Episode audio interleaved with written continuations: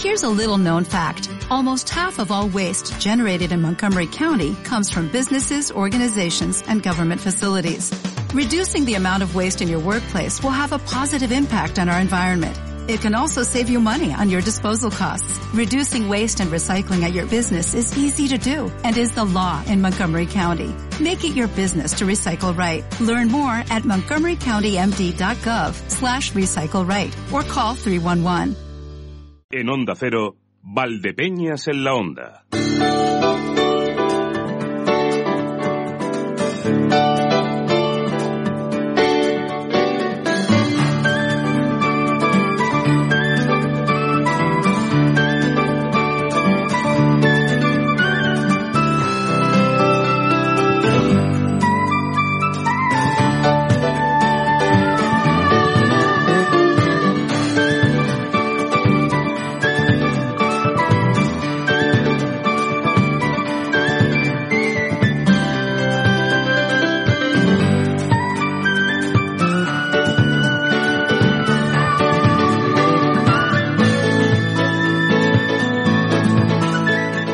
Pues aquí llegamos ya en nuestro Valdepeñas en la Onda.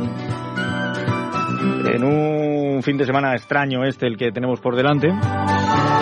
Porque no sabemos muy bien de qué estamos hoy. Si estamos de viernes, si estamos de lunes, si estamos de media semana, ¿de qué estamos?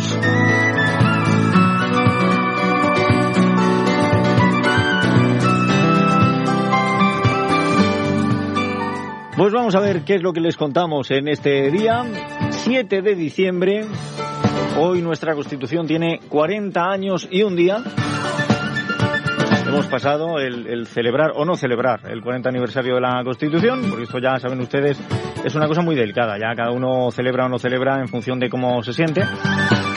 Que lo suyo es que sí, que celebrásemos, porque eh, la Constitución supone el inicio de un periodo democrático, un periodo estupendo y maravilloso para España, aunque algunos se empeñen en decir que no, eh, que esto que esto caca, no, esto la verdad es que tenemos que hacérnoslo mirar, porque yo creo que mm, tenemos un, un buen país, tenemos un buen sistema y lo único que hay que hacerle a este sistema quizá pues sean unos ajustes. Otra cuestión es que estemos en el momento adecuado para hacer esos ajustes, que ya no me parece tan sencillo delimitarlo y decidirlo. Pero bueno, de esto si quieren luego hablamos en, en el momento de la reflexión. Enseguida lo que vamos a estar viendo es la información del tiempo, esa previsión que nos tiene que acompañar en lo que resta de este fin de semana largo.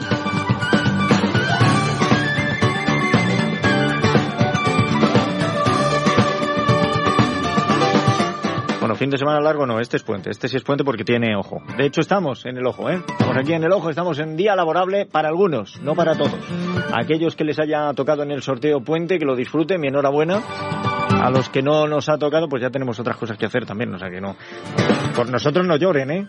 Nosotros tiramos para adelante igual. Bueno, recibiremos a Alfredo Castillo de Weatherman para que nos dé esa previsión del tiempo y veremos qué es lo que nos tiene que contar. Luego vamos a tener oportunidad también de pasar por el Mini, aunque ya les digo que hoy el Mini va a ser un Mini un poco eh, distinto, un poco raro si lo prefieren. ¿Por qué? Pues porque nos va a faltar gran parte de la plantilla del Mini y no solo es que falte gran parte, es que la, persona que lo dirige, quien lleva las riendas, pues tampoco va a estar. Eh, va a ser un Mini, un Mini sin marín. No bueno, pues hablaremos, hablaremos los que quedemos, hablaremos de cosas. Yo invito a todos los demás, ahora iré invitando a todos los demás a que se sumen si quieren al mini eh, y así pues eh, somos más voces, es de lo que se trata, aunque como para hablar tenemos muchísimo. Reciban el cordial saludo de quien les habla, Emilio Hidalgo. Eso sí, a las dos menos cuarto llegará toda la información para Ciudad Real y Valdepeñas con nuestra compañera Salud García Alfaro. Y lo que voy a hacer ahora mismo es anticipar esos titulares. Bueno, yo no, yo los pido y Salud García Alfaro me los va dando. Salud, bienvenida. ¿Qué tal? ¿Cómo estás? ¿Qué tal, Emilio? Buenos días. ¿Hoy te sientes de lunes o de viernes o de cómo? De viernes. ¿Sí? Hombre, claro, viernes. ¿Por qué? Porque descansamos ayer, ¿no? Claro, claro. Bueno, llegas y dices, bueno, llego medio de no, lunes. Bueno, no, porque como Hasta no... media mañana estoy de lunes y luego ya de viernes. ¿no? Creo que es así. Es una cosa rara. Un- un- Es raro, sí. un- Es un poco raro. Un, un luernes, Sí, un, un, vier, vierlunes. no, sé sé. lo que es. Bueno. Es raro, sí, pero bueno, pi- piensa que ya no trabajamos mañana y ya está. Sí, no, no, sí, yo lo... Que lo tenemos otra vez dos días Ma- y- Mañana otra vez festivo, que es el día de la Asunción. Que, que te digo yo. Dime. Que, que- que es, es una, una tontería esto. ¿El qué? Pues si habrá- ¿Venir a trabajar hoy? Claro, si habrá mucha Hombre, gente, claro. habrá mucha gente que esté Yo veo una tontería ¿no? muy grande estar ver, trabajando aquí hoy, no, pero en fin. a ver, yo- es lo que hay. Yo veo una tontería venir a trabajar hoy si ayer no se trabajó. Ujú. ¿Sabes? O sea, o, o trabajamos todos los días. ¿Sabes? No, no trabajamos O no hagamos ninguno. el puente. ¿Qué pasó de aquella idea que tenían de decir, bueno, pues el festivo que caiga en sábado lo, Lo pasamos, pasamos, al viernes, el sí. que caiga en domingo al lunes? ¿Qué pasó con aquello? No lo sé. Que, que cayó en saco roto, creo. Cayó en saco roto. Bueno, ya esto lo analizaremos otro día, pero pasemos a los titulares para ver anticipo de la información. Pues mira, vamos a hablar de la presidenta nacional de la Asociación de Familias y Mujeres del Medio Rural, AFAMER, Carmen Quintanilla, que ha anunciado que Su Majestad la Reina, Doña Leticia, va a presidir la lectura de las conclusiones del segundo Congreso Internacional, La Voz de las Mujeres Rurales en el Mundo, el próximo 13 de diciembre en Madrid. Ha hecho el anuncio esta mañana en Ciudad Real.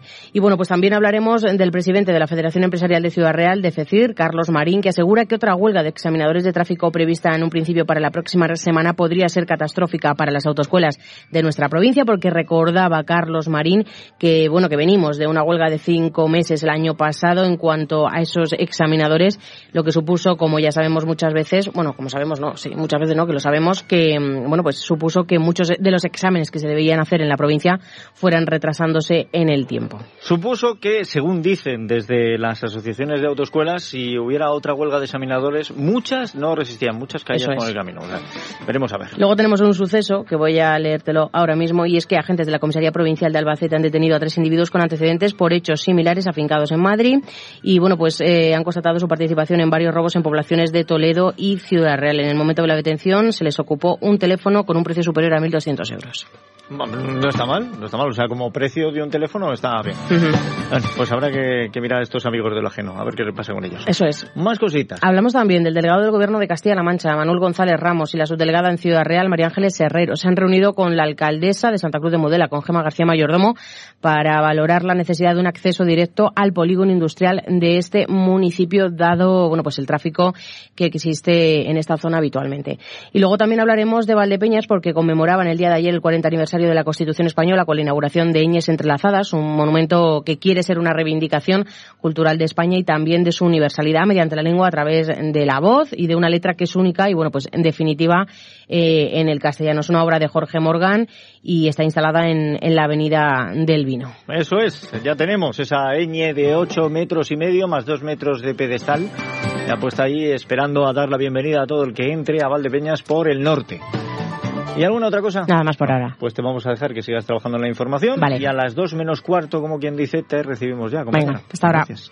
Estos han sido los titulares que, como siempre, nos han llegado gracias a Torres Patón Asesores, que no solo traen titulares, también dan el mejor asesoramiento en muchísimos terrenos, terrenos como estos. Torres Patón Asesores, su seguridad y confianza en gestión integral de empresas. Torres Patón Asesores, sociedades, seguros, fiscal, laboral, jurídica, mercantil, administración de fincas. Torres Patón Asesores, en calle Buen Suceso 22, Valdepeñas. Visite nuestra web torrespatonasesores.es. Y después de ese patrocinio de titulares de Torres Patón Asesores, que les recuerdo, tienen sus oficinas en calle Buen Suceso número 22, calle Buen Suceso número 22, y su teléfono, el 926 32 0513, 926 32 0513, abierto al público, de 8 de la mañana a 7 de la tarde en horario ininterrumpido. Pues como decía, después de pasar por ese patrocinio, hoy no vamos a pasar por la información del tiempo, porque enseguida tendremos a Alfredo Castillo de Weatherman, pero sí que vamos a conocer el estado de las carreteras de nuestra provincia. Y para ello nos tenemos que ir hasta la Dirección General de Tráfico. Teresa Serrano, buenas tardes. Buenas tardes. A esta hora en la red diaria de Ciudad Real tenemos que pedir mucha precaución por los bancos de niebla persistentes a esta hora.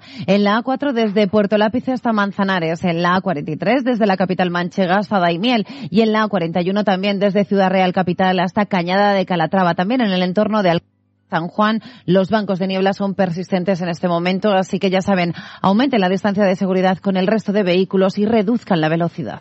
Pues mucha precaución ante esos bancos de niebla y ya saben que no hay que emplear eh, luces, las de cruces sí, para que nos vean, pero la luz de carretera, por ejemplo, no se emplea durante un banco de niebla. ¿Por qué? Pues porque nos hace efecto pantalla, eh, se vuelve todo mucho más denso, se ve menos. Así que precaución, cuidado ante esos bancos de niebla y vayan poquito a poco circulando. Queremos que todos lleguen a su destino y queremos tenerlos de vuelta cuando haya terminado este puente.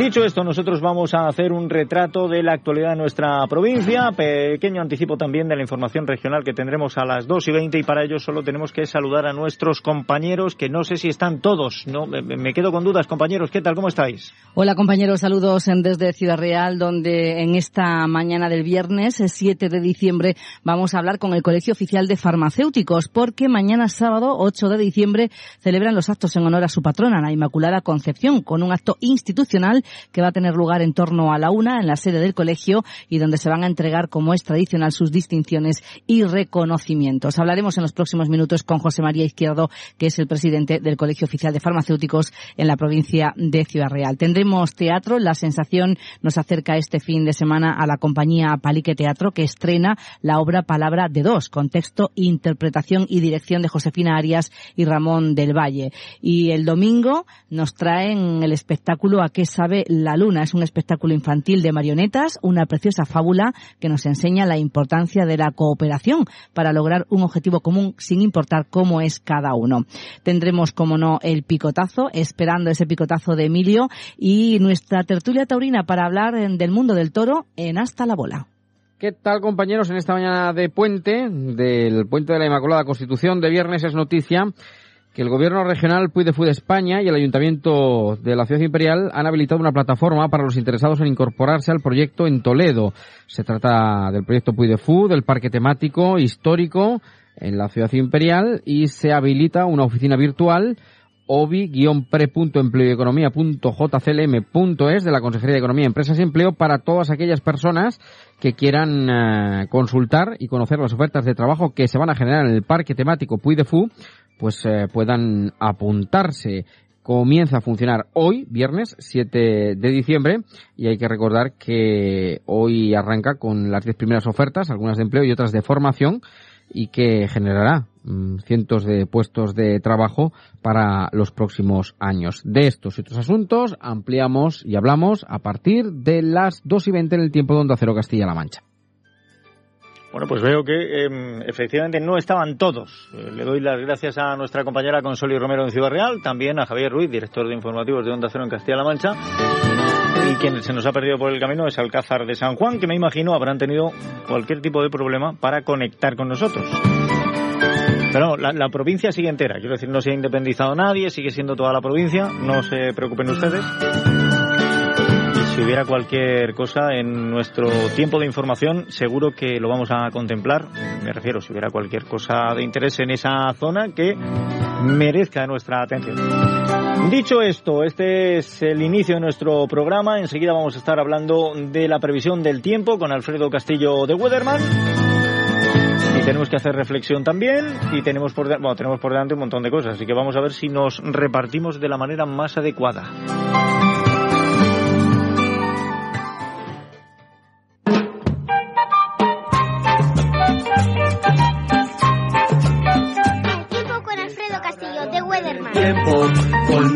Informaciones. Tendremos chubasco y viento en varias de las regiones. Pues no, no, no, o sea, lo que es chubasco y viento, mm, de momento, no, tampoco. A ver, Alfredo Castillo, de Weatherman. Esto, esto de que tendremos chubasco y viento, muy buenas. Muy buenas. Pues no, porque tenemos, ya le comentaba el miércoles que tenemos situación anticiclónica, incluso se va reforzando más por consiguiente, cielos despejados. Venía para acá a la emisora. Por consiguiente. Por consiguiente. Ha muy... Sí, muy, muy constitucional, muy... por consiguiente, vale. Ayer le escuchaba a Felipe González hablar y entonces parece que se me ha quedado ahí. Se le ha quedado el por consiguiente. bueno, no pasa nada, bien. Bueno, y bueno, pues eh, tenemos esa situación anticiclónica y parece que por lo menos eh, toda la semana siguiente. Al final, con, con esta situación anticiclónica vamos a tener que pensar que de verdad hay un calentamiento global. Ah, entonces cuando vino mucha lluvia era porque había... Era un diluvio. Exactamente. No, vamos a ver, no. Si yo comparto con usted la idea de que esto no es calentamiento global, sino que son ciclos que además, pues a lo largo de, la historia y durante siglos se han ido alternando, ¿no? Ciclos de más temperatura, ciclos de menos. Bien, no vamos a entrar en esa polémica porque si no, ya verá usted cómo nos van a dar por todos sitios. Pero es cierto que las temperaturas que tenemos son eh, extrañamente altas. Sí, normalmente cuando nos eh, llegan, nos llegan los frentes sobre todo desde eh, Marruecos, por consiguiente mucho más calientes. Y Otra vez por consiguiente. Sí, no, no, siga, siga. Basta. A ver, ¿cuántos llevo ya? Uno, no, no, de momento dos. De momento dos. Bueno, buscaré otro... Usted, lo dice y yo, por consiguiente, lo marco, ¿sabes? bueno, bueno. Está bien, se, se, me ha quedado. Bien. Eh, bueno, y entonces nos, nos entran esos aires mucho más calientes por lo que sube esas temperaturas o mantenemos unas temperaturas. Aún así le comenté que la previsión a largo plazo iban a ser eh, sí, sí, no, no, entre 1 o 2 grados, incluso 3 grados en alguna zona de Europa están siendo. Si lo dijo usted, que, la previsión a largo plazo nos estaba dando una media de temperaturas superior, o sea, eso nos queda claro, pero eh, ¿el anticiclón de las Azores se ha mudado o se va a quedar a vivir por las Islas Británicas o cómo es esto? No, por las Islas Británicas está la borrasca ahora mismo. Pues, pues que venga un poco. La, que tenemos es eh, en las Azores, tenemos el anticiclón. ¿Pero ha cobrado fuerza? Exactamente, incluso 1031. El miércoles estaba en 1020 aproximadamente, 1025. Vale. 1031 es la presión alta. La presión atmosférica. Si ya, si ya baja, ya baja a 950, 930, 910, pues baja presión. Sí, no, o, la lluvia empieza por, debajo de los 1008, eh, es posibilidad de que tengamos lluvia, ya. tengamos la borrasca. Vamos a verlo por días para ver cómo cambia esto, si es que cambia comenzando hoy mismo. Bueno, pues tendremos esos cielos totalmente despejados, alguna nube ya por la noche, pero ya le digo, despistadilla, descenso ligero de las temperaturas máximas bajando hasta los 17, descenso ligero de la mínima bajando hasta los 5 con vientos suaves del oeste. Muy bien, muy bien, eso para hoy. ¿Y para mañana qué? Bueno, pues seguiremos con esos cielos entre parcialmente nublados de madrugada y el resto, bueno, pues poco nublados principalmente. Eh, descenso ligero de las temperaturas máximas bajando hasta los 15, un aumento ligero de la mínima subiendo hasta los 6 con vientos leves del nordeste. Muy bien, eso para mañana. Para mañana. ¿El domingo? ¿Seguimos pues, en esta línea? Pues seguimos en esta línea. Esos cielos en algún momento despejados, poco nublados, algo más nublado. Aumento ligero de las temperaturas máximas subiendo hasta los 17. Aumento ligero de la mínima subiendo hasta los 7 con vientos leves del nordeste. Eh, esto es una línea que vamos a mantener. Quiero decir, es que vamos a mediar ya diciembre. La próxima semana, el próximo viernes, estamos mediando diciembre. Que por cierto, además, em, tendremos programación especial y demás. Pero, em, ¿vamos a continuar así? Parece que para el jueves quiere llegar una borrasca. Eh, por lo que he estado viendo es poco potente. Quiere decir que de aquí al jueves, viernes, que nos pueda llegar, aquí nos va a llegar poco. Llegará más eh, la parte norte de, la península. A ver, también cabría la posibilidad de que tomase más fuerza, ¿no? Sí, eh, usted sabe que según se van moviendo o desplazando, pues depende que vaya cogiendo más aire frío o tal, se pueden ir regenerando. Vamos a mirarlo en lo que sería el trayecto que va a seguir esta, borrasca eh, durante la semana. O sea, el, lunes, ¿qué vamos a encontrar? Pues esos cielos poco nublados, incluso parcialmente nublados ya por la noche, aumento ligero de las máximas subiendo hasta los 18, se mantiene estable la mínima en los 7 con vientos suaves del nordeste. Es que la mínima va a estar en temperaturas que tendrían que ser las máximas. Exactamente. Es una barbaridad. Las temperaturas muy... ¿Para el martes? Pues eh, esos cielos totalmente nublados durante todo el día, ya le digo, nubes medias y altas sobre todo, descenso ligero de las máximas bajando hasta los 17, se mantiene estable la mínima los 7 con vientos leves del suroeste. Y encima, claro, los vientos del suroeste que aunque puedan traer humedad, pero también traen más temperatura, con lo cual nos mantienen ahí. El miércoles. El miércoles, pues esos cielos totalmente despejados, descenso ligero de las máximas bajando hasta los 15, descenso ligero de la mínima bajando hasta los 5 con vientos suaves del suroeste. Bueno, ya bajamos hasta los 15, ya algo se va notando. ¿Y el jueves entonces qué bueno, que puede entrar Exactamente, pues parece con esos cielos nublados durante todo el día, ya por la tarde, noche tendríamos algo de lluvia, ya le digo, poquita cosa y habrá que ver cómo va evolucionando la cosa. Descenso ligero de las máximas bajando hasta los 13, aumento moderado de la mínima subiendo hasta los 8 con vientos moderados del suroeste. De cara al próximo viernes, ¿se atreve usted a anticiparnos qué y cómo? Bueno, pues seguiremos con algo de lluvia, parece que suben las máximas hasta los 15, se mantiene la mínima en los 8. Muy bien, muy bien. Bueno, pues vamos a ver qué, a ver qué es lo que pasa. Nada, si es que esto es lo que hay ahí, aunque sea impropio de la época, pero es lo que tenemos y no queda más. Eh, por cierto, ¿usted ayer celebró los 40 años de Constitución de alguna manera? Sí, incluso estuve en el ayuntamiento ¿eh? escuchando a los diferentes eh, portavoces de los partidos y tal, y bueno, pues estuve celebrando la Constitución, que para eso es nuestra, ¿no? ¿Estuvieron todos en buena línea o te gustó alguien más que otro? Mm, sí, como siempre, ya sabe que algunos tiran por otra bandera que un poco, pero bueno, cada uno puede tirar por lo que quiera. Eh, no, claro, cada uno puede defender. Es, lo bueno que tiene la democracia, que, que dentro de los parámetros de, de, legalidad y de respeto uno puede abogar por lo que quiera con el respeto de todos los demás. Exactamente. Yo respeto a todo el mundo. Perfecto. Perfecto, A mí me ha llamado la atención también eh, algún comunicado eh, que hacía hoy, eh, bueno, lo voy a decir, le, Podemos hacía enviar una nota de prensa con motivo de los 40 años de la Constitución y esa nota de prensa empezaba diciendo, no, no, sé si lo tengo aquí, pero si lo tengo aquí lo digo textualmente, pero no, ahora mismo no lo tengo aquí. Pero decía, hablaba del camino seguido por aquellos que lucharon y entregaron su vida por las libertades y me ha dado la sensación de que quizá, quizá se han saltado un capítulo de, de la historia es decir, el entregar la vida, pudieron entregarlo en, en, la guerra civil, pudieron entregarlo durante el periodo más eh, primero de la, de la dictadura, incluso si me apuran hacia final de dictadura también, pero eh, la Constitución viene de una transición, de una transición democrática, o sea, precisamente de, de, de, sentarse en una mesa y negociar, no de guerrear, no de entonces, bueno. Ya, pero como dicen que ellos que no la han votado, ahora hay que votar otras cosas y están metidos en un lío que no se entiende. Ya, pero ¿y los demás que tampoco hemos votado la Constitución podemos hablar? Usted no la votó, usted no tenía 21 años. No, no, tenía 13 años. Con lo cual usted no pudo no pudo votar esa Constitución. No, pero, Bien. pero estoy de acuerdo, que hay que cambiar cosas. Bueno, se mira, se cambia, no no de golpe, pero se, se puede revisar. Bien, es que yo tampoco la, la voté y yo la Constitución me parece bien, que hay que reformar la seguridad. Bueno, sí, de eso vamos a hablar ahora. Ahora en la reflexión hablo un poquito de eso y de otras cosas que me preocupan también. Alfredo Castillo, de Weatherman, que sea usted bueno. Igualmente. Y la próxima semana volvemos a estar aquí. Por aquí estaremos, a pasarlo bien. Y ustedes recuerden que en metioval.com van a encontrar la previsión del tiempo para 24 municipios, para toda una semana, con todos los detalles. Se meten allí, ¿eh? metioval.com, van a ver que hay un menú muy grande arriba con muchas cosas, pero se van a previsión y eligen el municipio. Si quieren mirar otras cosas, pues también lo pueden mirar, porque ahí tienen datos. Y aparte, si van a ir a algún sitio, si van a hacer alguna cosa y tienen ustedes la duda de decir, bueno, ¿qué tiempo me voy a encontrar? ¿Cómo va a ir todo esto? ¿Podré volar mi cometa? Esto le mandan un correo a meteoval, meteoval.com, repito, meteoval, arroba meteoval.com y le preguntan a Alfredo. Y Alfredo le responde y le dice, pues esto sí, esto no, esto por aquí, esto por allá. Y ya va completando la información, claro. Las 12.53 minutos, nos acercamos a las 12.54. Déjenme un momento que enseguida estamos haciendo reflexión. Escuchas Valdepeñas en la onda con Emilio Hidalgo.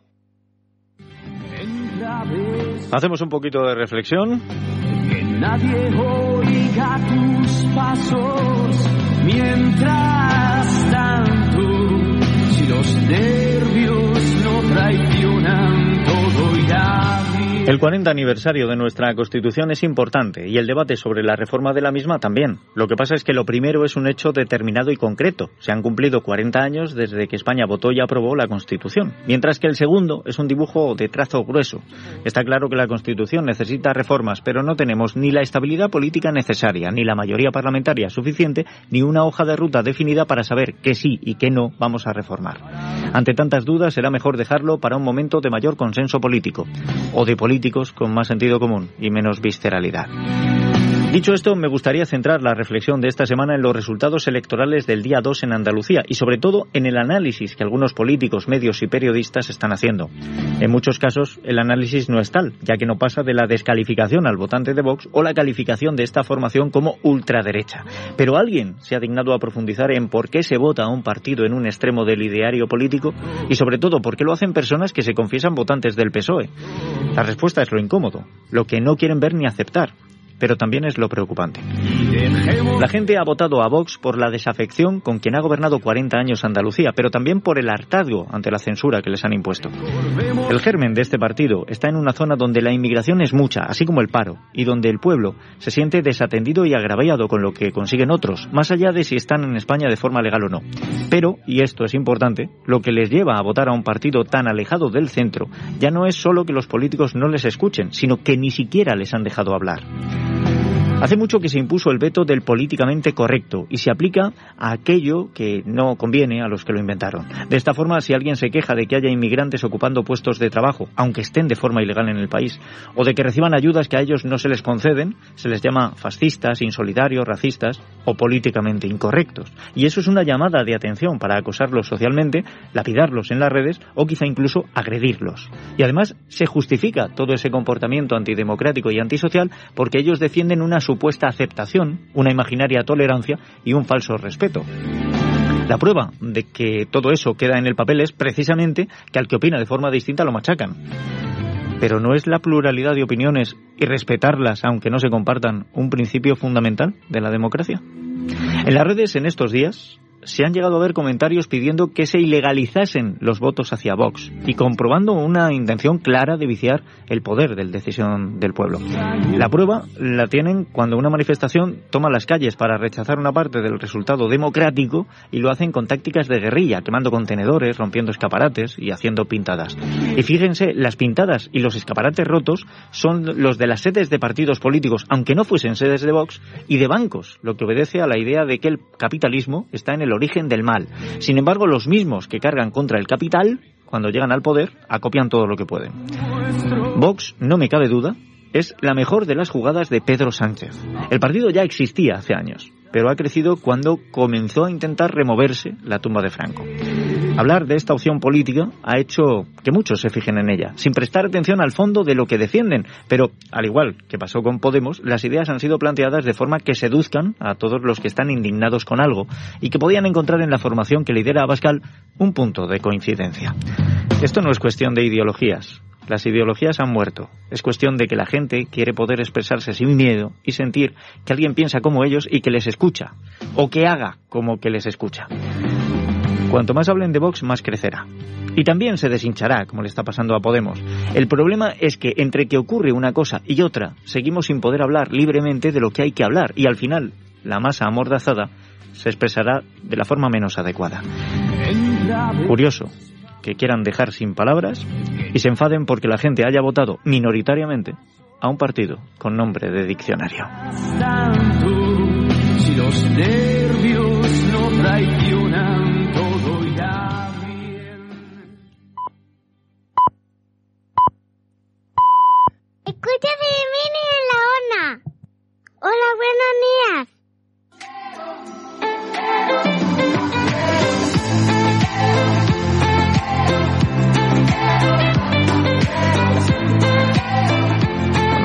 Es uno de esos viernes tontos. El mini lo vamos a tener con muchas bajas. La primera y principal, la de don Sebastián Marín, que es quien se pone al frente de este espacio y que no está.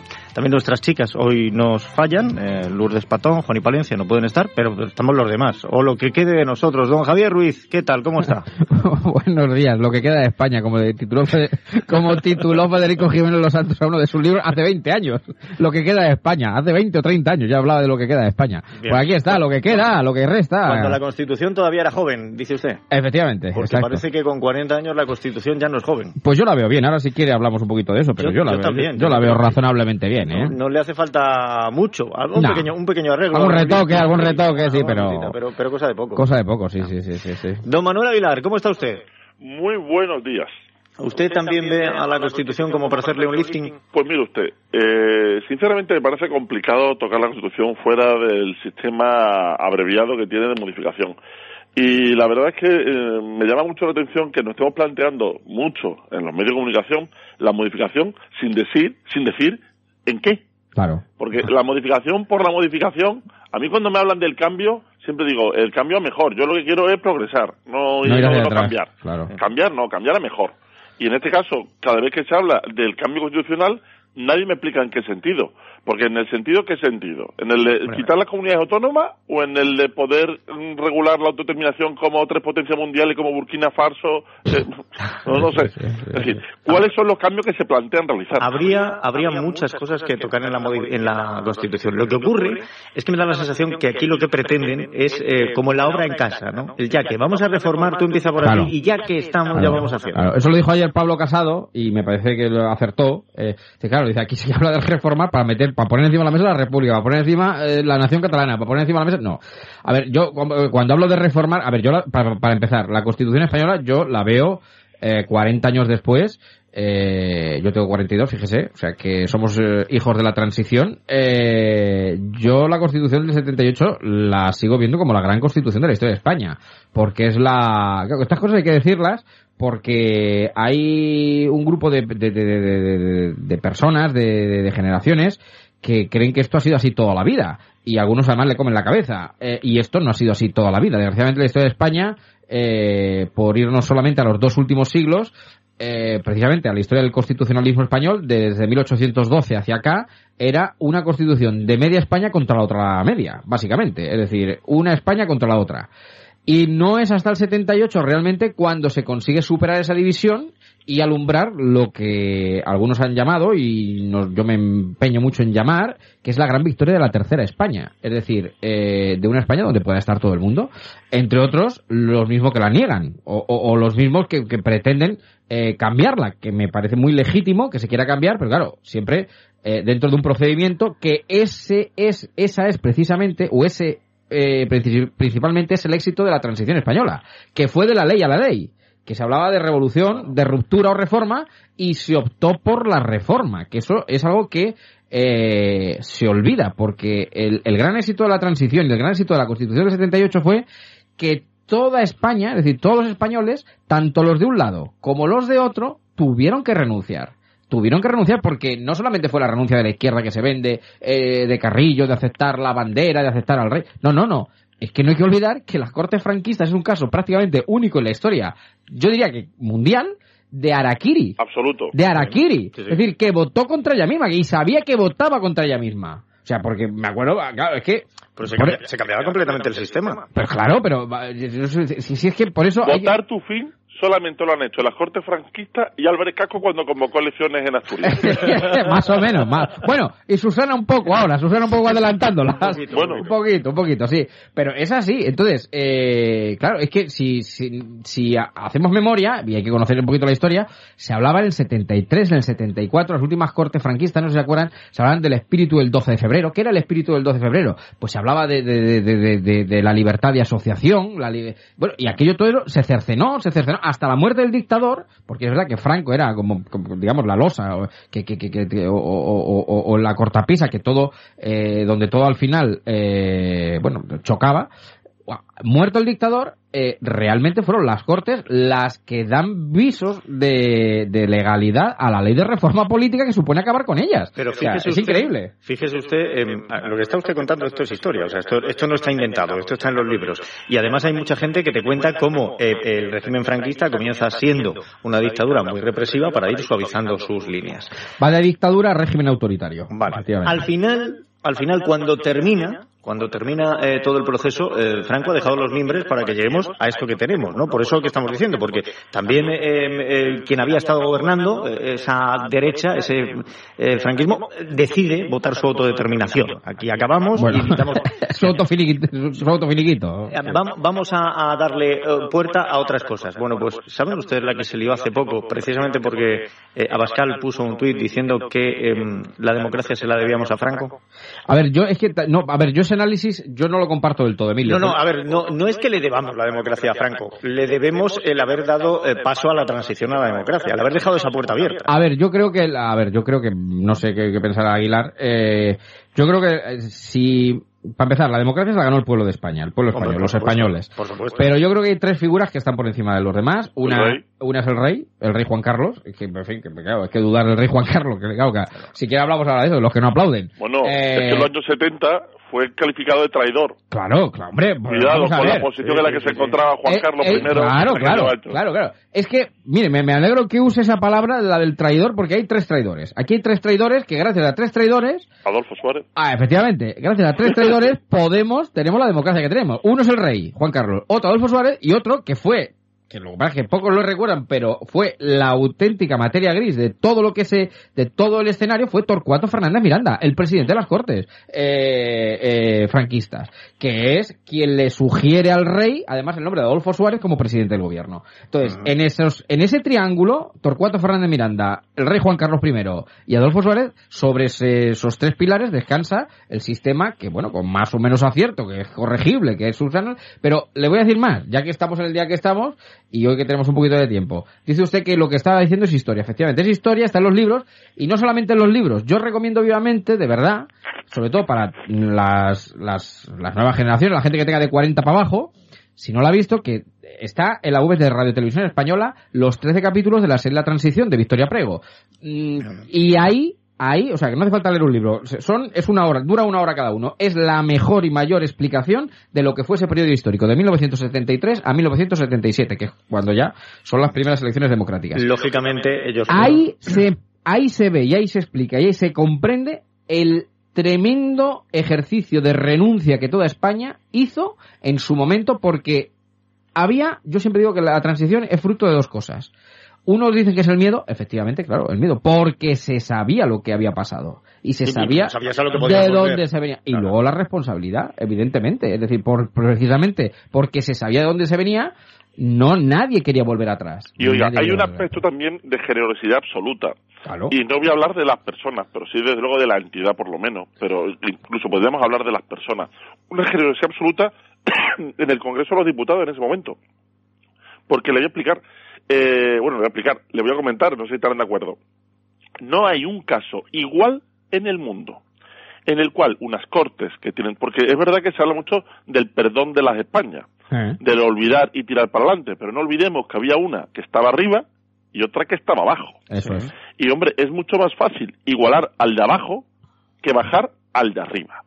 Y el de arriba era una corte que estaba con unas leyes fundamentales completamente institucionalizadas Manuel, y, y, y- es- en el poder También y es de cierto, repente don Manuel, también es cierto que es más fácil ejercer el perdón para el que está arriba que para el que está abajo. ¿eh? Sí, sí, claro. Estoy totalmente de acuerdo. Pero es que cuando tienes el poder es muy difícil irte. A la prueba me remito. Hombre.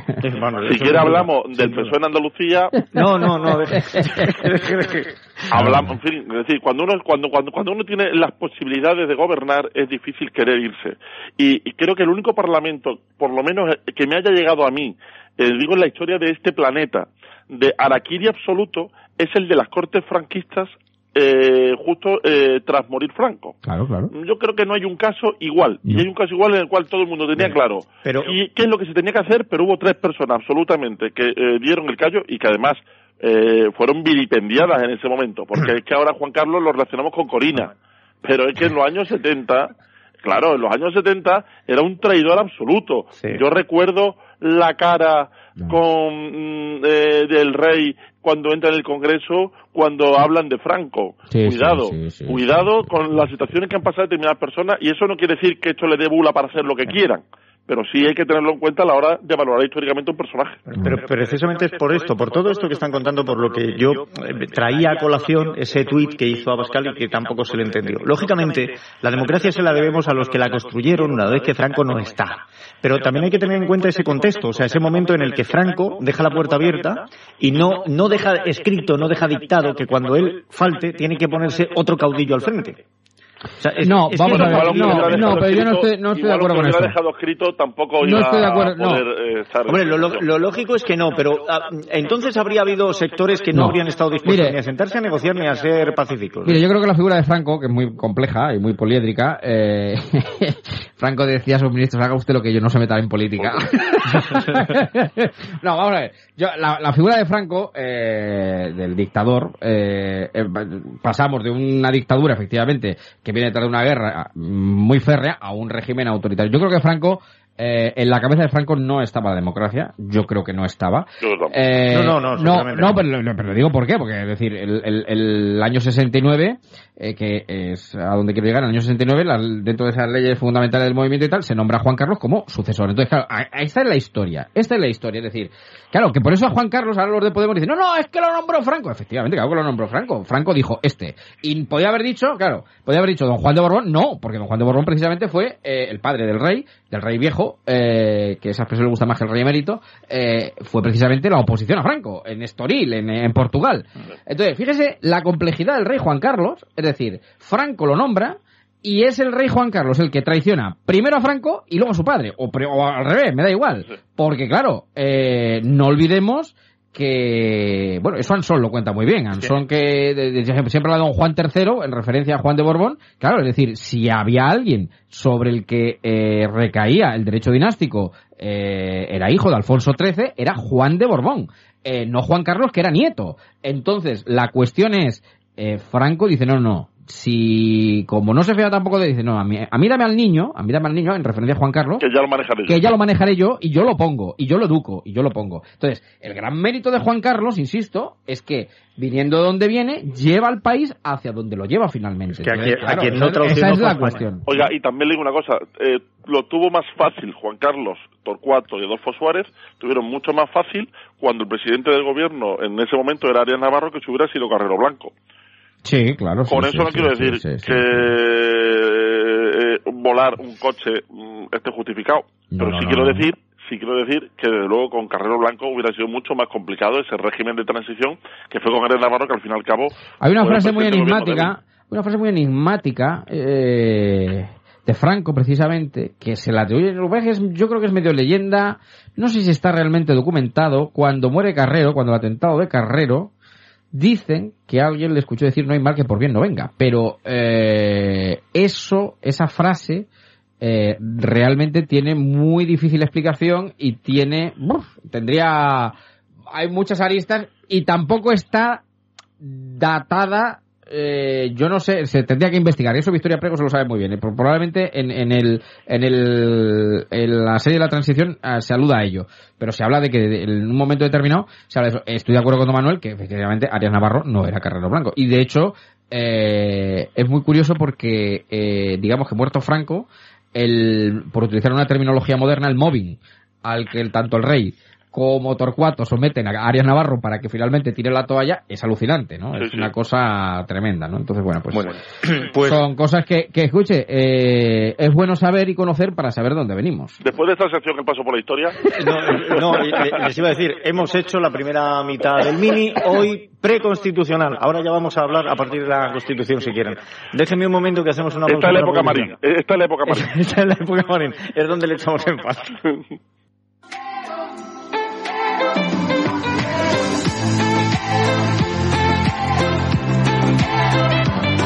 Pues podemos decir que ahora sí, ahora ya vamos con la parte del mini en color, ¿verdad? Don Manuel, don Javier, están por ahí, ¿verdad? Estamos, estamos. Ya estamos. entramos nosotros, ya Efectivamente. nos sumamos al señor Marín en la parte preconstitucional. Vamos a la constitucional o pos. Eso, eso. Ahora va- vamos a, a nuestra época contemporánea, vamos, tan contemporánea como que si les parece podemos hablar también de los resultados que se han dado en las elecciones de Andalucía, que yo no sé qué les parecen. Muy entretenidos. Muy, muy entretenidos. Yo, yo, yo creo que Andalucía, eh, oiga, Andalucía para bien o para mal, y mire, que- qué suerte tener un andaluz aquí con nosotros, que nos lo puede decir, pues oiga, ha marcado la historia de España, ¿eh? De una forma u otra. Y volvemos a la historia, pero es que ya saben ustedes que a mí me apasiona, pero en el año 80, eh, ¿quién fue el responsable del café para todos? Andalucía. Cuando eh, el famoso referéndum eh, que se hablaba, bueno, de que decía que si Cataluña, eh, País Vasco, Galicia, las llamadas comunidades históricas, y no tengo, yo soy histórica y yo quiero lo mismo, y, yo- y ahí fue donde se abrió la puerta al café para todos, realmente. Eh, con el referéndum andaluz creo que fue, don Manuel, el año 80, quiero recordar. El año 80 o el año 81. 80-81, es que no ya me baila también a mí un poquito la, la, la, la cifra en la cabeza. Pero... 28 de febrero. Sí, efectivamente. Y ahí, de ahí eh, surgió luego el Estado de las Autonomías como lo conocemos hoy y a donde nos ha traído. Y oiga, lo de Andalucía de esta semana, ¿es extrapolable no es extrapolable? Lo veremos, pero sí que es verdad que hay que reconocerle a Don Manuel que fue el que más se acercó, que lo, lo dijo. Y bueno, yo realmente creo que sobre todo tiene de histórico porque es el fin a un régimen, a un régimen, a 40 años de socialismo en Andalucía, algo que yo pensaba pues como los mundiales, que España no iba, si yo me iba a morir si me ganar los mundiales a España, pues yo me iba a morir con Chávez Griñán y Susana gobernando. Y más. quien estuviera, sí, sí, yo estaba completamente convencido. Yo decía lo de los mundiales, lo dije en 2010, y ahora decía esto. Y lo decía porque no veía otra posibilidad. La verdad es que veía eh, complicado que esto se pudiera suceder. Y yo saco dos conclusiones de Susa- esto. Susana dice que todavía tiene posibilidades, ¿eh? Sí, sí, tiene una, que es que no haya un acuerdo y haya nuevas elecciones. Y es verdad, si hay nuevas elecciones, posiblemente el PSOE mejore infinitamente su resultado. No tengo la menor de la duda, pero yo saco dos conclusiones. Y de la primera se podría partir de una premisa eh, de que yo soy susanista.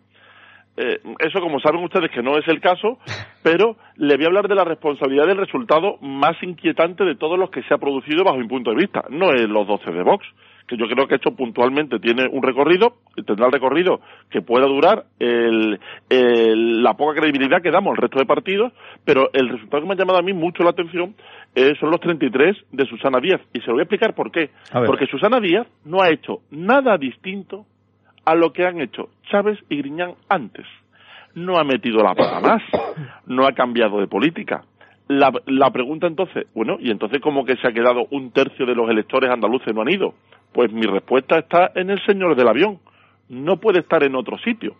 Y por eso digo que parece que estoy defendiendo a Susana Díaz. Pero es que Susana Díaz no ha hecho en Andalucía, no metió la pata en Andalucía más de lo normal que hubiera podido hacer para una persona que Ella- piensa de otra forma Mm. lo que lo que ha hecho Susana Díaz. No ha metido la pata en nada. Ella lo ha dicho. Exactamente lo mismo. Ella- Por tanto, la responsabilidad de quién es? Del que ha elegido determinadas políticas que aquí no se entiende. No se entiende lo de Cataluña, no se entiende lo del avión, no se entiende lo del gobierno Pero y no se entiende la precisamente- política de presupuesto. Precisamente Pedro Sánchez pensaba que eh, Andalucía, por ser su feudo histórico, pues siempre iba a entender lo que hicieran. Pero es que lo que no se puede entender, si es que Susana Díaz se lo decía, Pedro, si es que el problema eres tú. Eh, Susana, Susana ha dicho... en la primaria, el debate eres tú. Y eso es algo clarísimo. Y, lo segunda, y la segunda premisa que saco de estas elecciones es, hay un acuerdo y hay un cambio histórico en Andalucía, porque en cualquier momento, nada que dure 40 años es bueno, nada. Digo nada, nada. Sí, sí, No, na- nada es bueno 40 años. Creo que la democracia se basa en la alternancia y cu- 36 años es imposible que haya habido alternancia. Mm. Planteo que esto está así de claro y a partir de aquí, el partido de los tres, llámese Vox Ciudadanos o Partido Popular, que imposibiliten el acuerdo para un cambio en el gobierno de Andalucía paga, va a ser tremendamente castigado en las siguientes elecciones. correcto, completamente de acuerdo, completamente de acuerdo. No puede, vamos, gemelos se pasan a hacer. Es que es así, es así, es así, porque eh, el otro día precisamente además estuve aquí en, en Castilla-La Mancha hablando con un dirigente de Ciudadanos y Ciudadanos que se ha puesto un poco exquisito eh, reclamando la presidencia y diciendo no, vaya, un ¿Y el este- atún de la Almadraba? Eh, y atún de la Almadraba, efectivamente. Ahí se pasaron de frenada. Claro, no, ahí se pusieron exquisitos. Ahí, se ahí digo, a ver si os vais a creer que, que estamos todos con Coco Chanel y olemos a Chanel número 5. Cuidado, porque aquí ponerse de decir, oiga, no, un, eh, un gobierno constitucionalista encabezado por ciudadanos con apoyo de PP y de PSOE. Pues vamos a ver, vamos a ver. Si algo se, de- se colige de lo que ha salido de la urna de Andalucía, efectivamente, aparte de toda la clave nacional, pero en clave autonómica, es decir, no se quiere porque efectivamente eh, un tercio de los votantes socialistas han quedado en su casa, no han ido a votar, no quieren, no quieren, por Susana, por Pedro, por Cataluña, por... no quieren, con lo cual, eh, cualquiera de los tres que imposibilite ese gobierno de cambio, evidentemente sería mm, sancionado y penalizado. Yo creo que lo más normal será un acuerdo PP Ciudadanos con apoyo externo de Vox. Absolutamente. eh, y por otras cosas, yo creo que a Bascal y a Vox tampoco le interesa demasiado a la Junta de Andalucía. No, aunque no, bueno, no, no, eh, le interesa más eh, otro tipo de cuestiones. Aunque bueno, la Junta es tan grande que luego hay mucha gente que colocar también en un momento El- determinado. El problema bueno. de Vox es que todo lo que planea Vox y todo lo que plantea como medidas de programa que hay que cumplir son medidas que implican cambio de estatuto. Y en Claro, el estatuto claro, nos claro, encontramos con una imposibilidad Numérica, en la calle numérica. y en el gobierno, Claro, numérica. Claro, claro, claro, evidentemente. Eh, Entonces. Vox, si juega Vox a la mayor, mm, le va a ser difícil salirse con la suya. Entonces, no sé muy bien. y lo que decía usted de Susana, pues es verdad, Susana esta misma semana ha dicho es Cataluña, efectivamente es Cataluña. Y... Sí, pero que lo diga Susana tiene un pase, porque ella es normal que diga balones fuera. Sí, sí. Eh, el problema es que se lo estoy diciendo yo. Ya, ya, ya, ya, ya, ya, ya, ya, ya, ya, no, ya, es Bueno, evidente. Y que, y, que, y, que, y que mis palabras jamás se entiendan una defensa de Susana, que me parece un de las peores, eh, eh, entre los peores tres presidentes que ha tenido la comunidad autónoma. Ha tenido cuatro. Sí, sí, Son sí. de los peores tres. Porque es que muchos buenos, la verdad que es que no nos hemos eh, significado precisamente por la gran cantidad de grandes presidentes que hemos tenido. Pero, pero- la realidad es que no ha hecho nada distinto a los demás. Pero no es solo, no es solo que lo diga usted, no es solo que lo diga Susana. Eh, Esta semana eh, hubo un oyente, no recuerdo si fue una llamada o si fue un mensaje de estos de WhatsApp que se envían a uno de los programas nacionales, eh, donde explicaba por qué habían votado. Además decía que él era de familia eh, socialista, siempre habían votado al Partido Socialista y decía, bueno, aquí estamos sin trabajo, mm, vemos a otros que vienen de fuera que tienen muchos más derechos que nosotros y encima nos quieren romper España. ¿Cómo no vamos a votar a Vox? Y el tío confesaba que habían votado a, a Vox. O sea, em, creo que es el mejor retrato que les han podido dar. Eh, Mire, yo este verano estuve, bueno, Don Manuel está ahí, este verano estuve eh, por Almería, precisamente, que era la, ¿Por la cuna de Vox? eh, Sí, sí. que, que era la provincia que se hablaba y... Bueno, la provincia de tengan en cuenta que ha ganado en Elegido, Elegido, que es sí, un- Elegido es una el localidad enorme, Claro, y claro. ha sido segunda en Roquetas, otra Claro. localidad enorme. Claro, claro, claro. Bueno, pues estuve en Almería eh, y en algún pueblo... Yo estuve en Roquetas. Pues mire, yo estuve además en un pueblo de, de, de, bueno, de muy, en fin, que seguramente lo- le suene por ser cuna de quién es, de Cuevas de Almanzora, eh, donde nació Carlos Herrera, precisamente. Ahora estamos gente viajera. bueno, pues eh, eh, no, estuve allí porque era el único sitio donde yo tenía, donde tenía un sitio cerca de la playa para, bueno, en ese pueblo, en ese pueblo la proporción era 4 a 1.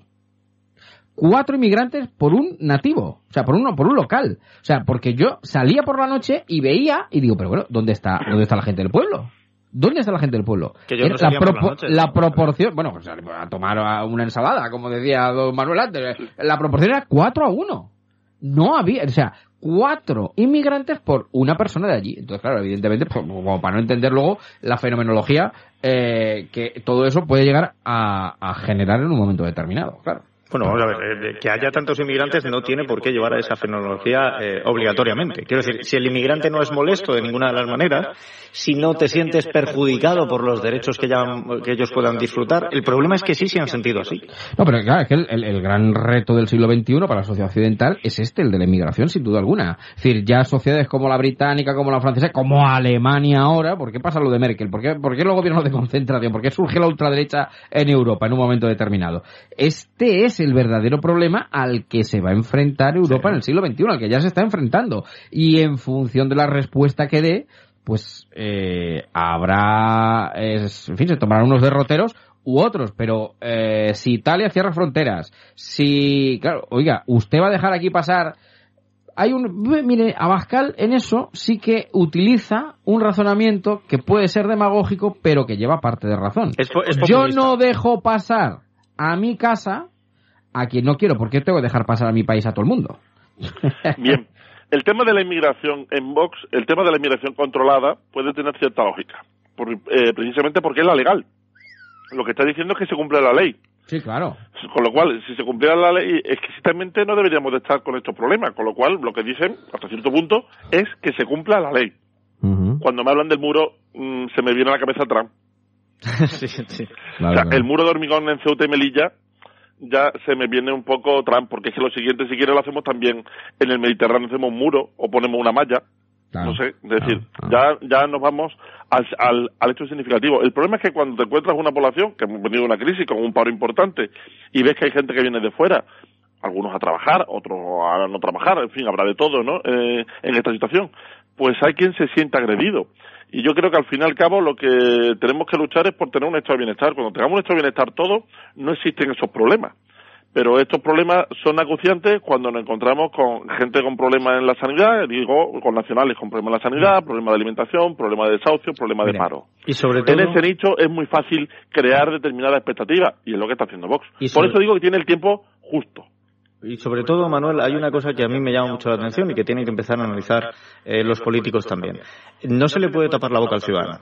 O sea, el ciudadano puede estar eh, más contento o menos contento con la manera en la que se trata la inmigración en este país, con los derechos que disfruten o con la protección que se les da. Pero no se le puede tapar la boca al ciudadano, no se le puede impedir siquiera que se manifieste. Y cada vez que el ciudadano ha dicho, oigan ustedes, es que está disfrutando más derechos el que viene de fuera que el que está aquí dentro, le han llamado facha, le han dicho que es políticamente incorrecto y le han obligado a callarse. Y entonces, no puede hablar, tiene que hacerlo en las urnas. Y lo hace Mire, eso que dice usted, eh, eso que dice usted es el gran problema que yo veo en la izquierda eh, española, sobre todo la izquierda. Son eh, abanderados de la moral y de la ética. No, no, no. que nadie salga de lo que dictan. No, pero y, no- De quemar, y de quemar contenedores. No, pero no solo eso, sino, y cuando hablo de la izquierda, hablo sobre todo de la extrema izquierda de Podemos.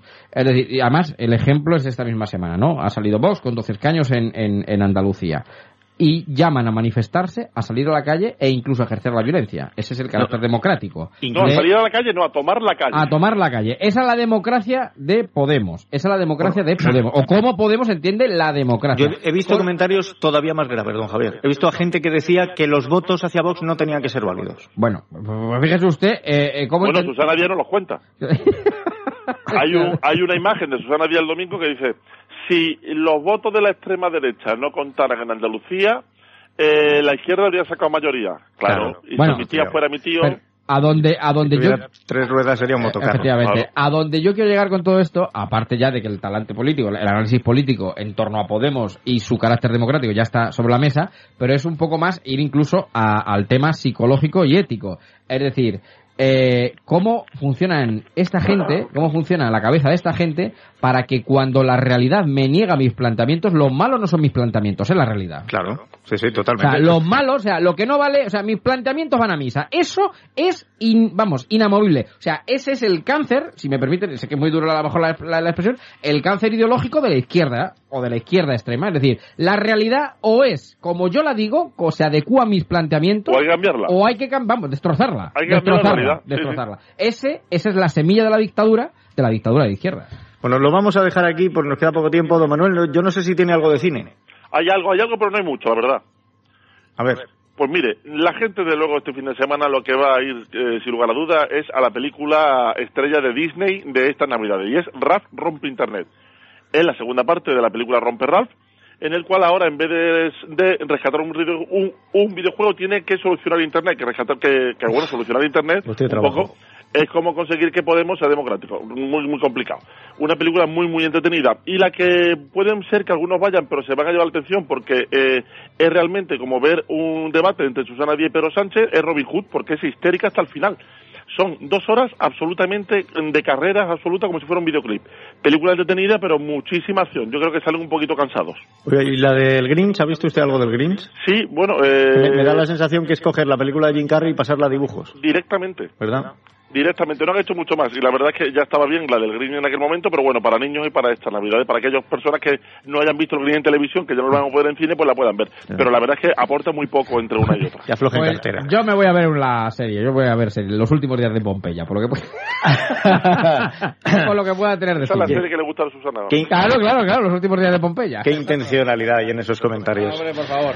Bueno, el caso es que nos quedamos aquí, pero esta tarde tenemos cita, ¿no, don Javier? A las 7 aquí en la onda estaremos, de Bien. 7 a 8. Y ahora llega la información para Ciudad Real y Valdepeñas. ¿Con quién? Gonzalo García Alfaro, en la onda también. Pues esta tarde nos oímos. Que sean buenos.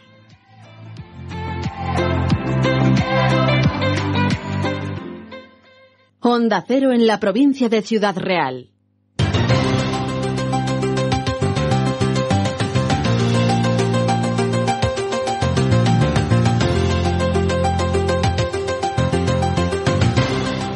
Tiempo para la información en la provincia de Ciudad Real. Gonzalo García Alfaro. ¿Qué tal? Buenas de nuevo.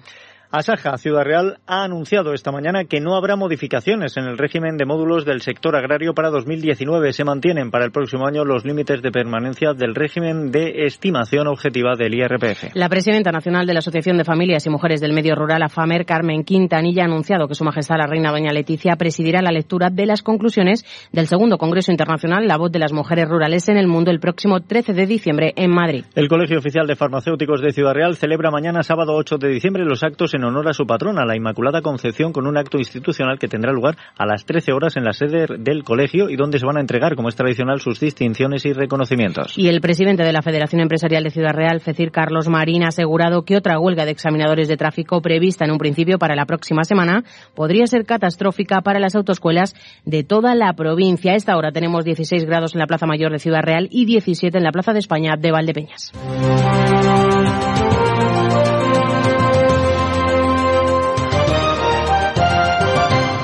Y comenzamos nuestro recorrido por la información en páginas de sucesos. Aquí les contamos que los agentes de la Comisaría Provincial de Policía Nacional de Albacete han detenido a tres individuos con antecedentes por hechos similares y afincados en Madrid como presuntos autores de robos en comercios de telefonía móvil. Según ha informado la Policía Nacional en nota de prensa, se ha podido constatar su participación en varios robos en poblaciones de Toledo y Ciudad Real. En el momento de la detención se les ocupó un teléfono móvil con precio superior a 1.200 euros que fue reintegrado al comercio de donde había sido robado. También fue intervenido el vehículo de alta gama que utilizaban para desplazarse por Castilla-La Mancha, así como diversas herramientas para forzar vitrinas. Francisco Roldán es portavoz de la Policía Nacional. que se mueven por toda España, que viven en Madrid y que se desplazan por todos lados con un coche y van por eh, vi- visitando tiendas. Donde ven que hay posibilidad, pues lo intentan o a veces no lo consiguen, pero ellos tratan de llevarse teléfonos de altísima gama, de los que podemos llamar más caros, que pueden superar los 1.200 euros y en algún caso, como ahora, eh, fue posible localizarlos. Y lógicamente son grupos familiares o personas que viven todos en un entorno familiar cercano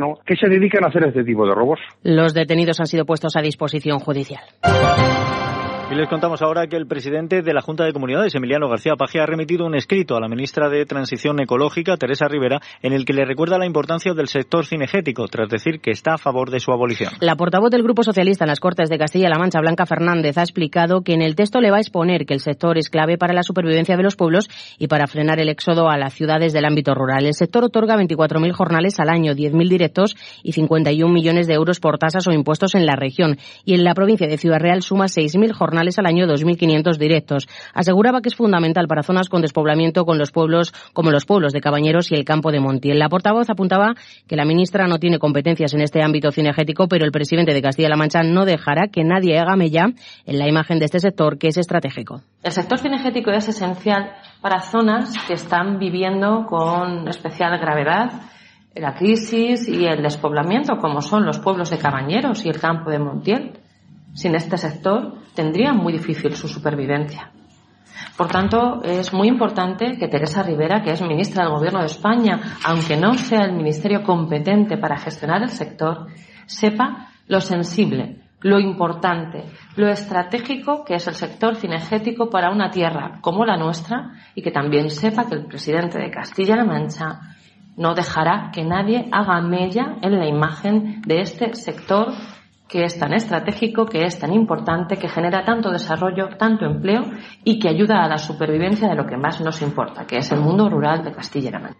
Y sin dejar precisamente el mundo rural, Asaja Ciudad Real ha anunciado esta mañana que no habrá modificaciones en el régimen de módulos del sector agrario para 2019. Se mantienen para el próximo año los límites de permanencia del régimen de estimación objetiva del IRPF. La Dirección General de Tributos ha sacado una norma para prorrogar los 250.000 euros anuales de volumen de ingresos atribuibles al régimen de módulos un compromiso que la organización agraria ya consiguió hace tres años y que ahora se mantiene. Florencio Rodríguez es el secretario general de Asaja. Bueno, pues desde Asaja mostrar nuestra satisfacción por cuanto, bueno, pues el sistema de módulos para el sector agrario se prorroga un año más a lo largo del año 2019. Vamos a contar con esta, esta posibilidad para los agricultores y ganaderos algo que, que, hemos trabajado mucho durante los últimos meses eh, con Hacienda y con la agencia tributaria y por lo tanto yo creo que los agricultores y ganaderos sabrán reconocer ese esfuerzo y ese trabajo que desde Asaja se está haciendo.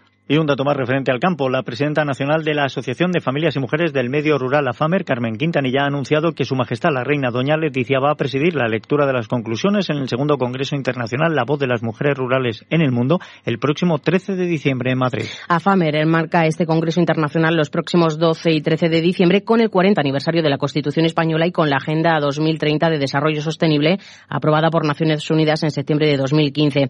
El segundo Congreso Internacional La Voz de las Mujeres Rurales en el Mundo llevará como título Avanzamos por la Igualdad, Agenda 2030, 40 años de la Constitución Española. Contará componentes internacionales especializados en medio rural e igualdad de oportunidades, en un evento que congregará a más de mil mujeres de España y de la comunidad internacional y que va a tener la presencia de Su Majestad la Reina Doña Leticia, según anunciaba esta mañana la presidenta nacional de AFAMER, Carmen Quintanilla. Su Majestad la Reina, el día 13, el día de la clausura, a las 12 de la mañana nos, nos acompañará para presidir la lectura de las conclusiones de este segundo Congreso Internacional La Voz de las Mujeres Rurales en el Mundo. Por lo tanto, para nosotras es un honor que ella, Su Majestad la Reina, nos acompañe y que además trabaje y, y nos oiga codo a codo las conclusiones para que indiscutiblemente, escuchándolas Su Majestad la Reina, Doña Leticia, podremos también implementar las conclusiones con mucha más fuerza en los organismos internacionales del mundo. En cuanto al programa de este segundo Congreso Internacional, se van a desarrollar dos conferencias marco y seis mesas panel, donde se abordarán algunos de los objetivos de la Agenda 2030. Quintanilla apuntaba que el papel que juegan las mujeres rurales en la producción de alimentos en todo el mundo será uno de los principales temas abordados porque vamos a hablar del objetivo número dos de la Agenda 2030. El 70% de las personas pobres en el mundo son mujeres. Y sin embargo, producen el 50% de los alimentos, realizan el 60% del trabajo en el mundo, pero solo reciben un 1% de ingresos y, desgraciadamente, un 1% de la propiedad.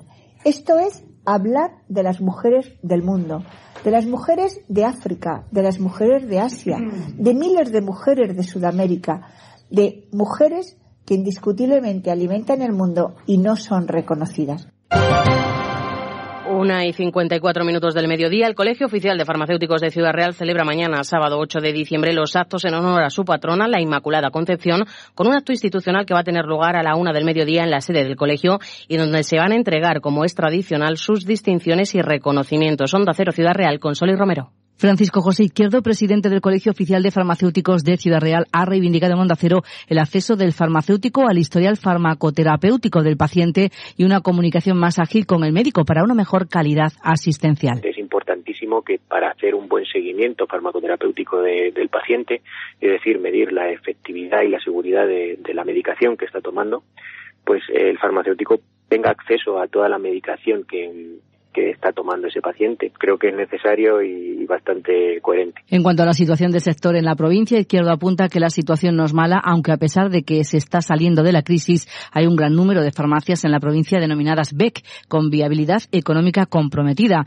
Por otro lado, ha reivindicado la importancia de esta jornada en la que se nombrará colegiado de honor al Colegio de Médicos por los 100 años de colaboración conjunta en favor de la salud de la población y a la farmacéutica de Alcolea de Calatrava, Gema García, que será nombrada colegiada distinguida.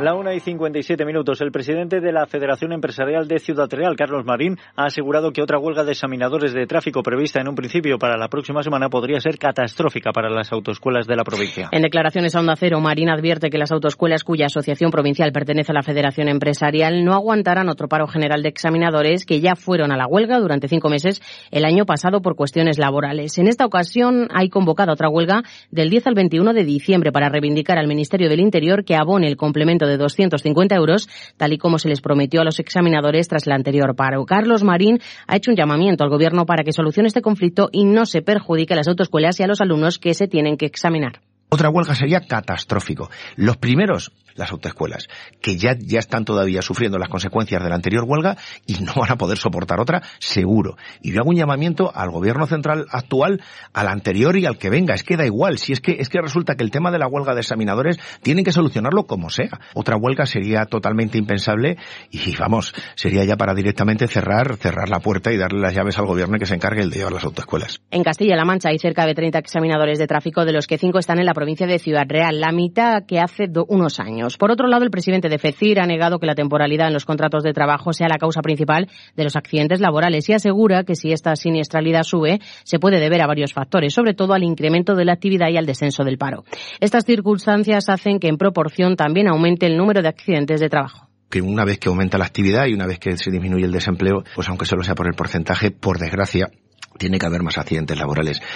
Nosotros estamos muy concienciados que eh, la prevención en, en, riesgos laborales es una, es una inversión en nuestras propias empresas. Estamos hablando de empresas con una media de siete trabajadores. El trabajador es nuestro compañero de trabajo y ese accidente laboral nos puede afectar a nosotros también. Entonces, esa concienciación, eso que se dice que es por culpa de, la temporalidad, de los contratos, no es así. Está aumentando la actividad y al final en porcentaje tiene que aumentar. Y antes de terminar la información, les contamos que Valdepeñas ha conmemorado el 40 aniversario de la Constitución Española con la inauguración de Eñes Entrelazadas, monumento que pretende ser una reivindicación cultural de España y de su universalidad mediante la lengua y a través de la voz, de la letra, concretamente, que es única y distintiva del castellano. Obra de Jorge Morgan, instalada en la Avenida del Vino, representa, representada en acero esmaltado, dos señas negras entrelazadas cuyas virgulillas aparecen tintadas con los colores de la enseña nacional. Jesús Martín es alcalde de la Ciudad del Vino porque España lleva ñ, porque la identidad de Valdepeñas, que también lleva ñ, es la vid, y la vid nace de la viña, que también lleva ñ.